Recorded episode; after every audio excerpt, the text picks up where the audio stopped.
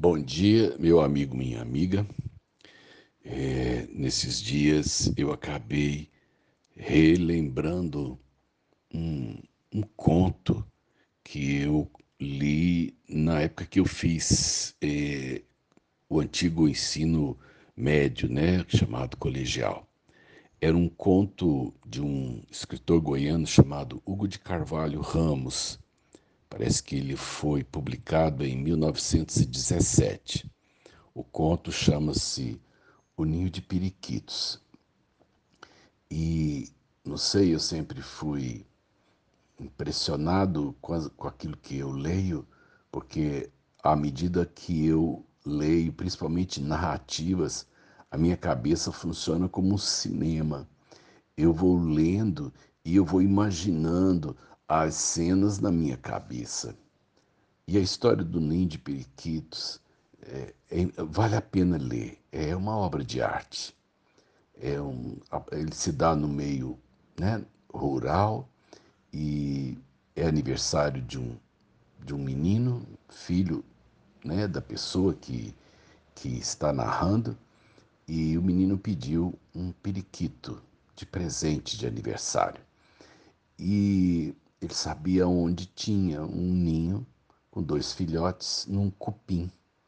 E ele então esperou os filhotes né, é, é crescerem as penas e, e então no dia do aniversário, na sua narrativa, ele vai até o cupinzeiro e enfia a mão Hum, ali no buraco aonde deveriam estar os filhotes.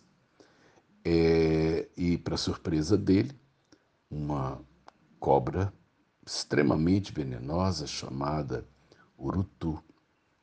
Uma cobra havia entrado ali no, no, no, no ninho, é, provavelmente havia comido os filhotes e, e ficar ali.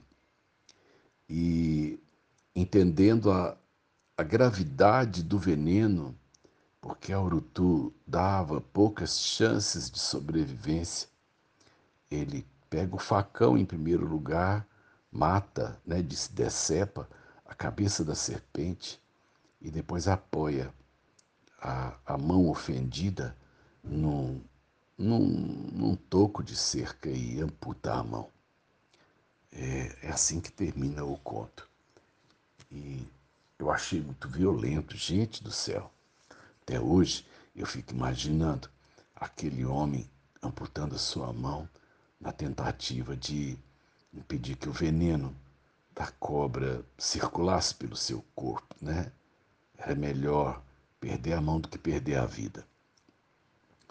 E pensava eu a respeito é, da, do veneno que um dia também foi inoculado no ser humano por uma serpente que andou pelo paraíso.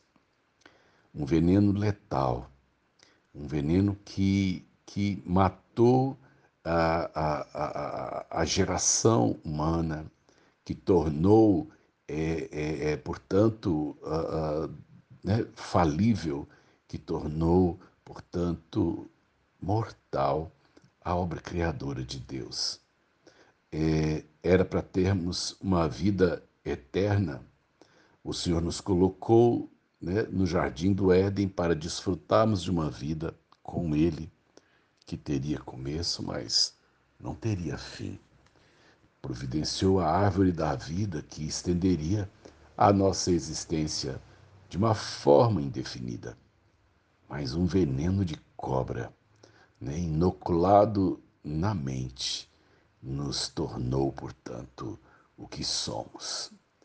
É, e esse veneno da serpente, ele circula no nosso corpo e mais cedo ou mais tarde, ele também nos mata. Sabemos hoje que é possível fazer soro antiofídico. Inocula-se o, o, o veneno, a peçonha da cobra em cavalos e o cavalo produz os anticorpos e os anticorpos são tirados do sangue do cavalo e usados naquele ou naquela que foram é, mordidos, né, por cobra venenosa. Assim também eu creio que o nosso pecado foi inoculado em Jesus e ele produziu o perdão e a cura para os nossos pecados. Eu não preciso hoje colocar a minha mão, meus olhos, minha mente sobre o toco e decepar-me. Eu posso aceitar o perdão, eu posso aceitar o soro providenciado por Deus à custa da morte de Cristo.